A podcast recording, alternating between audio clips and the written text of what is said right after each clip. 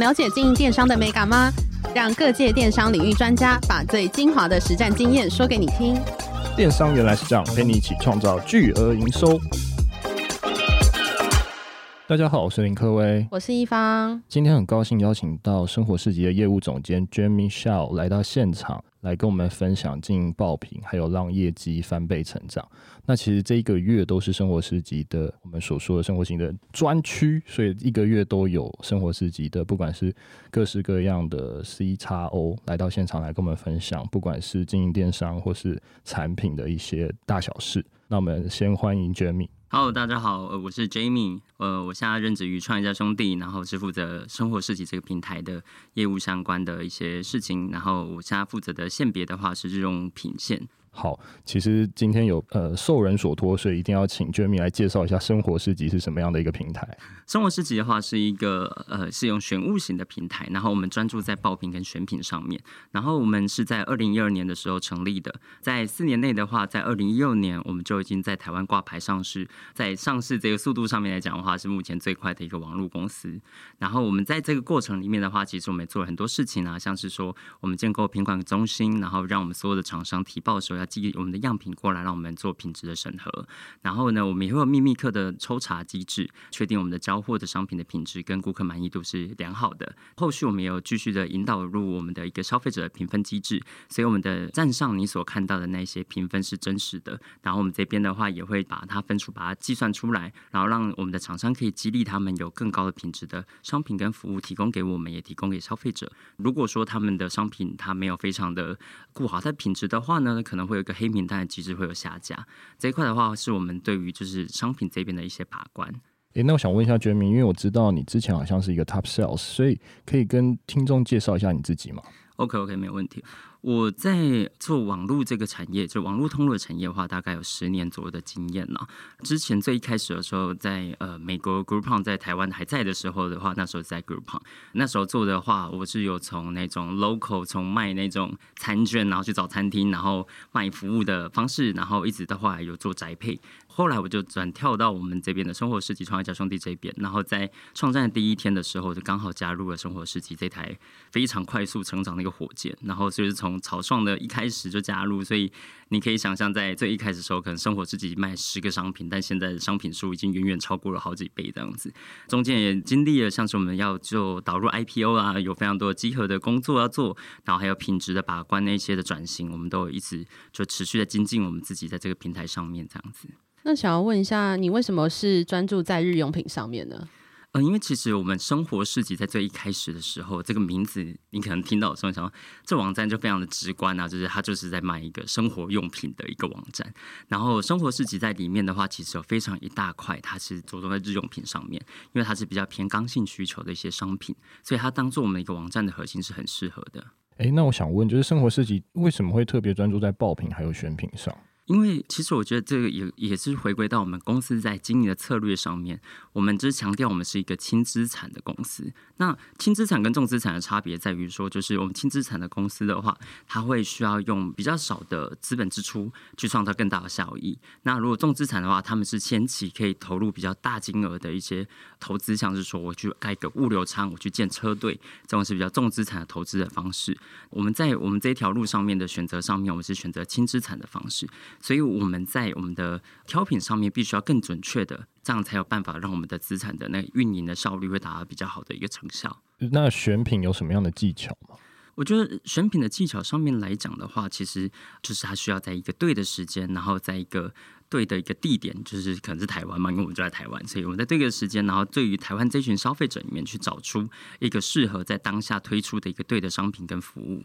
那选品跟爆品有什么差？我觉得选品跟爆品的差别在于说，爆品它一定会有一个时空背景的框架，但选品它可能就比较像是说，我以某一个需求，它是一个常态存在的东西，所以你在选品的时候，你可以选择的东西，它就会是一个比较呃，你可以想象就是比较 routine 需要的东西，这东西你就应该要在你站上，让消费者需求来找到你的时候，就可以买得到他要的东西。但爆品的思维都比较像是说，我想要把这个时间点，大家可能在讨论的某一个东西，然后就赶快推给我们的消费者，让他可以看到说，哎，原来在你这边有这么新奇有趣的东西，然后我可能没有想过，又或者是说，哎，我刚好最近有听到别人在讨论这个东西，我们这边有提出这样的产品可以让他们做购买，所以我觉得在选品跟爆品上面来讲的话，它会有一点点的不太一样的地方是在这里。那现在因为是一月嘛，想要问一下，对，呃，Jamie 就是有什么样的爆品是在这个月份呢？OK，其实如果一月来讲的话，我们现在已经蛮接近靠近过年的期间了，所以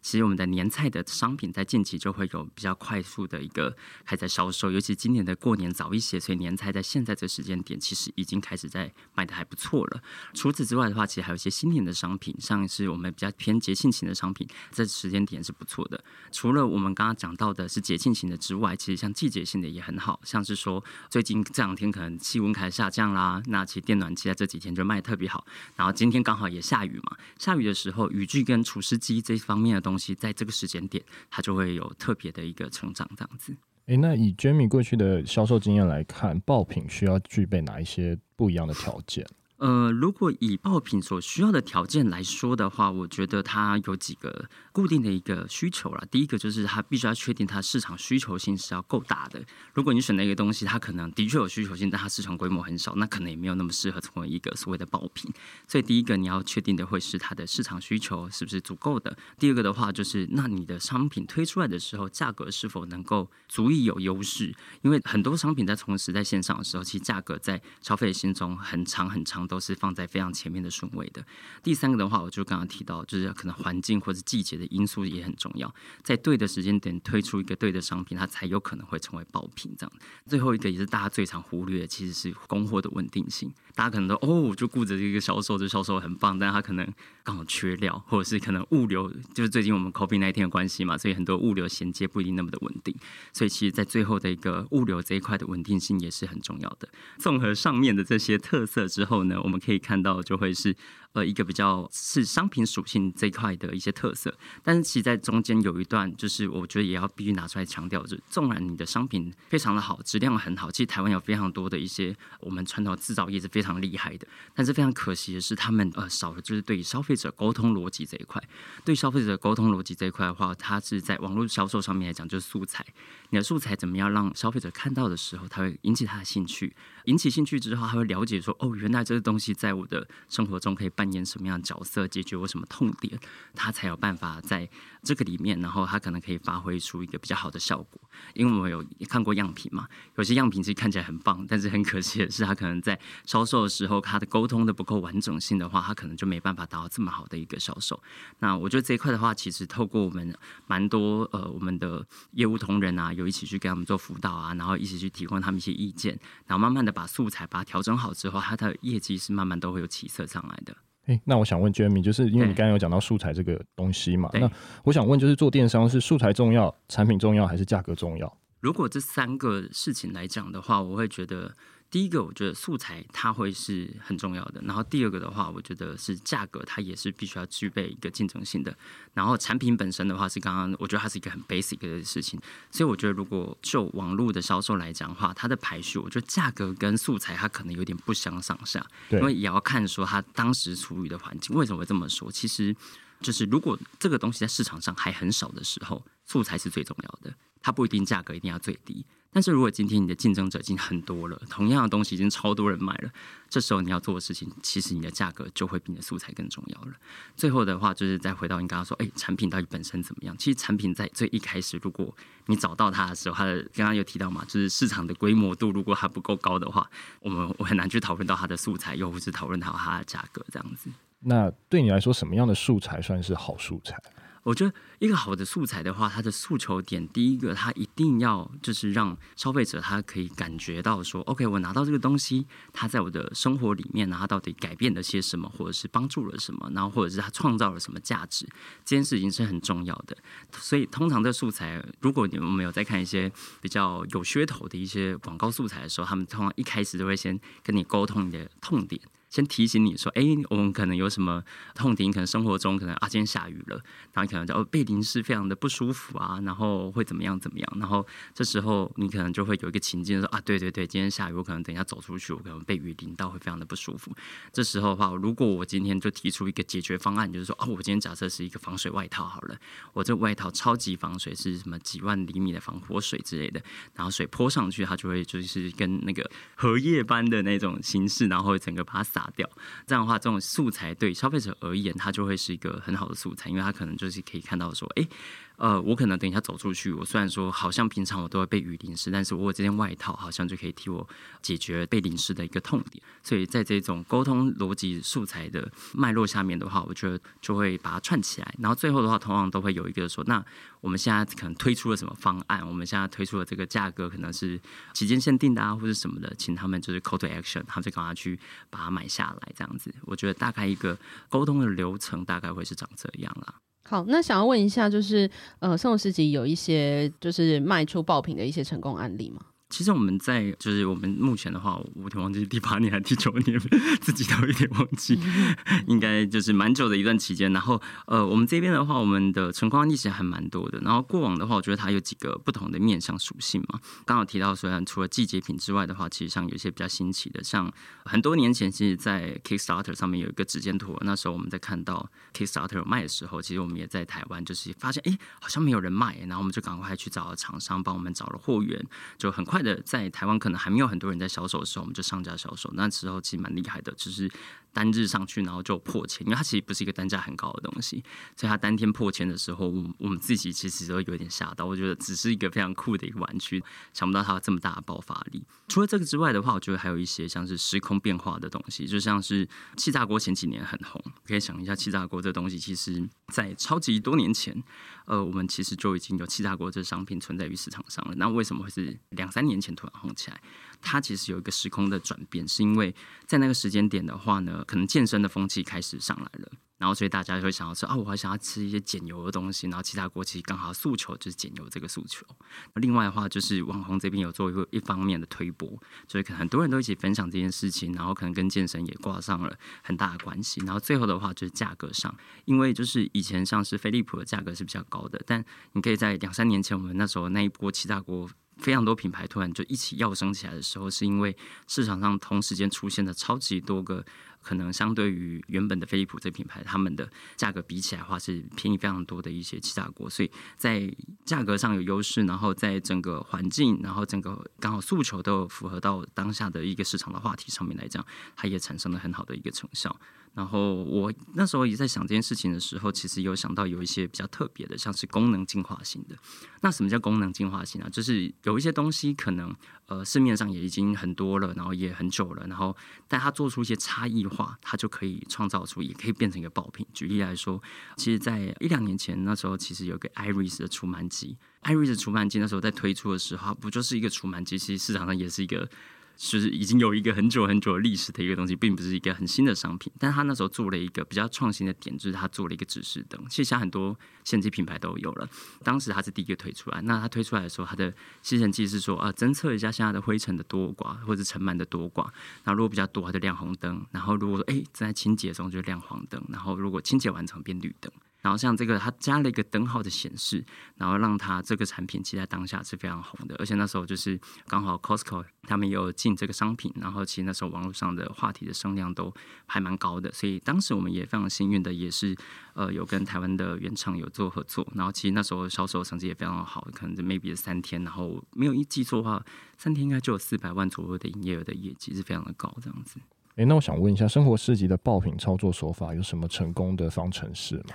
我觉得以成功的方程式来讲的话，其实我们自己内部在看的话，刚刚讲的都比较偏产品面。那我们自己内部在看的话，我们是一个非常 data driven 的一个方式在找这些东西。就是我们会看非常多的数据，无论是说我们会去看它的产品的点击率，我们产品的它的转换率，然后或者说我们现在看到它可能在某些 Google Trend 上面的排名，还有一些变化。所以我们会在呃我们现有的资料里面，还有外部的一些流量的资料里面，或者一些声量资料里面。我们去把它交叠出来。然后像今年的话，其实我举个有趣的案例好了，因为今年刚好就是奥运非常的红嘛，在那时候，其实我那时候看到哇。我们的奥运羽球拿了金牌，然后左手是拿着遥控器，右手拿着手机，因为我在传简讯，因为我在传简讯在找决胜点的商品，然后还真的在当下就真的有找到有一间做那个决胜点 T 恤的厂商，然后我们大概就在 maybe 我记得可能是它是一个周末，然后我们可能隔周的三天嘛，第三天吧。然后我们就找到一个可以跟我们配合的厂商，我们就上架的商品，然后也是卖了一波非常大，就可能也是一个礼拜应该就卖破千件的一个销售。所以当下我也觉得说，其实，在我们自己在操作爆品的时候，觉得数据力是一件很重要的一件事情。另外的话，就是对于话题的掌握性也是一件很重要的事情。然后如果这两件事情交叠的好的话，其实在打造爆品的时候也会比较就是事半功倍这样子。诶，那刚刚有讲到，就是不管是话题的掌握或是跟风，那你会建议就是电商的朋友们他们去跟风，然后去找到这些爆品来销售吗？我觉得这个也要看每一个厂商他们在找的时候，他要有没有那个资源跟那个能力，很快去做出反应。其实现在非常多的产品在网络的，就是我们现在网络是一个非常快速的一个迭代的一个地方，所以说每个产品出来，它可能产品生命周期，我们以前的想象的那个周期，现在都已经没有在那么长了，现在都非常的短。对，所以如果要跟风的话，只有一个字，就是快，只能快。如果你没有办法跟着快。那我就不建议跟，但就是如果你有办法跟着快，那是一个很棒的机会，一定要把握住它。了解，诶，因为我刚刚有听到 Jamie 有特别在聊数据嘛，那我想要问一下 Jamie，就是怎么样用数据力来助攻商品的销售？OK，因为其实我们在我们内部在销售的时候，其实我们都会留下非常多的资料，然后先把它整理好。所以，我们这边的话，在后续的资料的分析上面来讲的话，是非常便利的。那我们可以从里面去找到说，OK，可能它的线性的一些变化。假如说我们刚刚有讲到说，可能有些话题性的变化，我们怎么去掌握这个话题性在我们站内是不是有有发生？有时候有些话题它可能是。在外部有非常多的声量，但其实不一定在我们这个渠道或这个平台它有一样的受众，所以它不一定会是正向的一个发展的。所以，我们最后都要回头来检视一下，说我们的数据它到底有没有销售没有往上的提升。另外的话，也可以看一个转换率，就是所谓的转换率的话，就是多少人点进来看他会做购买的行为。如果说这个行为在短期内有一个很明显的跃升的话，它其实是很值得拿出来再做更大的一个 promote 的。那像这种事情的话，我觉得就会是一个数据率去。提供一个比较好的一个观察切入点。诶、那我想问 Jamie，就是你怎么认为爆品的策略要怎么去布局？然后它适用于中小电商吗？中小电商来讲，我觉得它非常的适合。然后为什么会觉得它非常适合？是因为其实中小型的电商，我们都知道，它并不是那种大公司，不是大品牌，所以它的资金没有办法像那些大品牌，它可能有这么雄厚，可以投很多广告预算，然后有非常多试错的机会。它可能 maybe 它一包的资金，它能够去做产品的尝试，进货的话，它可能就只能 maybe 进个十支商品，就是它的极限了。但是它如果说在这十支商品里面，它的打击率过低的话，他很有可能就没有办法继续运营下去，都是有可能的。所以在这件事情上面，我觉得其实在爆品策略来讲，对于中小型的电商反而是更加的重要，因为它必须在有限的资源里面去创造很高的价值。这就是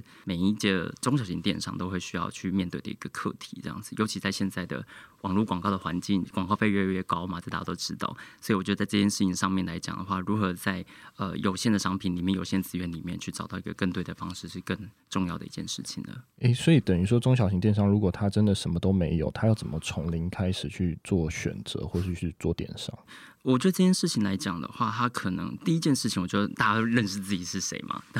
什么叫认识自己是谁？就是他现在必须要先去。看一下自己现有的资源的盘点，他可能会不会他是一个可能家里面可能本身就是有做一些产业的，又或者说他可能有国外的一些关系，他可能在进货上面是比较相对容易的，或者他本身可能物流出身，他在 logistics 上面他就非常的厉害，他本来就很懂那些眉眉角角的事情，这些资源可能都会成为这个中小型企业它的一个利基点。那从这利基点再发展，说，诶，那我是不是可以从里面去找到什么样的产品或者是服务，然后去找到一些差异化或是有市场性的商品之后，我们再把这个商品利用我刚刚提到，就是，诶，我们可能要做一包素材出来去做一个验证。如果说验证有成功，真的有市场性，然后我们稍微呃，他说想要瞄准的 TA 是接受的，那我觉得这件事情他可能就可以 work。那 work 好之后，它已经开始看起来好像是一回事了。那我们后续就可以去找到更多的合作伙伴，把这件事情放得更大。那这个 business 它就比较容易转得起来，这样子。诶、欸，我想问一下 Jamie，因为我知道 Jamie 是业务单位嘛，那通常你会怎么样找到厂商，然后看他的产品这样子？嗯 OK，其实我们在招招商的时候啊，我觉得分成两块，一个就是呃，我们会去主动去开发，因为我刚刚提到我们是一个选品的一个平台，其实我们通常都是先看到商品，然后去找厂商，然后这种模式的话，其实比较像是那种陌生开发型的，就是我今天可能看到一个东西，我觉得很具市场性，然后我可能就还去 survey 说这个产品的供货商到底有多少个人，然后不一定说每个厂商都愿意跟我们配合嘛，所以我们每一个都要去尝试，然后每个都要打电话啊、email 啊、粉专啊，然后。可以想得到的渠道，因为它其实很方便的是，早期的时候真的只能一直打电话，然后可能总机会打或干嘛的。但是现在其实还不错，就是可能 maybe 有 Line，然后有 Facebook 的粉专，然后自己传一传。有些小编很好心就帮我们转一下这样子。所以其实这个我们其实最常在做的事情就是找到对的商品之后再去做陌生开发，这是比较有效的开发方式。然后当然也会有很多就是可能就是他们觉得自己的商品很棒，想要来跟我们合作的厂商，那我们这边其实也都会跟他们做讨论，然后找到适合的商品来做。做上架，所以其实两件事情都有做，然后但是最后我们都是以商品为一个核心下去出发，去找我们对的厂商这样子。那什么样的商品会被你们选上呢？其实就是我们刚刚提到的那些爆品逻辑，符合越多的我们越喜欢。好的，好。那如果有厂商想要跟生活市集合作，要提出什么样的商品或条件，会比较有机会在平台上面变成爆品？OK，其实我们最近啊，刚好就是有在讨论说，我们想要培养更多的爆品的这个专案啊。然后，其实每一个礼拜，我们的业务都会去在我们一个商审会议上面需要去提出他们的商品，然后我们会来看一下。刚刚有提到，就是说我们可能会去看说，他此时此刻他所提出的商品，它是不是具有我们刚刚提到的，无论是市场性、规模性、价格竞争力。那如果说价格竞争力也 OK 的话，我们当然也会去比较一下它的各方条件。可能同一个产品有很多不同的供应商在做提供，那我们可能也会去找到一个货量稳定供给，然后它的毛利空间也是相对不错，并且它在我们的品质上面要求也是有通过的一个厂商。然后如果说这些都没有问题的话，我们会严选的是十个品项，一个礼拜去进行我们的一个广告素材投放的一个测试。那如果说我们测试的结果还不错的话，我们会主动再继续把广告资源再把它加大，然后让它可以创造一个更大的一个销售这样子。哎，那我想私信问一下 Jamie，就是什么样的产品其实是卖得好，或是推荐给我们网友所以，他可能可以朝向这个方向去走？因为我觉得这一块的话，也也也要回到说，刚刚就是有提到，就是我们现有的一个资源的盘点。因为我觉得每一个厂商它的强项都不太一样。我觉得资金有分大小，如果资金是比较充裕的，好了，我们先从充裕的开始讲。那他可能可能去找的可能是比较偏刚性需求的东西，它是走量体比较大的，但它可能毛利会相对来讲会比较薄一些。但是像举例来讲哈，可能是卫生纸、洗衣胶球、尿布这种东西，它其实是量体很大，但它的毛利可能相对空间会薄一些。但是你可以想象的是，它就一定会有人要，是蛮稳定销售的东西。Uh. 另外一种的话，可能就刚好提到我们比较偏爆品策略这种东西，那它可能就会需要有一点点做一些研究，它可能需要去 survey 更多的一些网络上的资讯啊，网络上现在此时此刻在红什么，可能有什么话题，像前阵子的话，由于游戏很红，我们要很快的跟这个风吗？那我们有没有办法很快的克制化这个东西出来？我们也要去衡量一下，说我们可不可以这么做。所以我觉得，其实综合下来来讲的话，我觉得大致上来讲，如果我要分，它就是两种路，它有没有在对的时间点推出来，然后跟资金规模大小也都有关系。如果资金小没关系，就打得巧，非常有技巧去打的一个好球也是没有问题的。那如果资金大，你可以做一个比较稳定的销售的东西，长销来做供货，我觉得这也是没有问题的。那想要问一下，有没有二零二一年代表的一些爆品可以跟我们分享？好，OK，我觉得二零二零年度的有一个代表爆品就是骨盆枕，然后它在我们的年度销售的话，其实大概卖了三点八万颗吧。哇，这么多，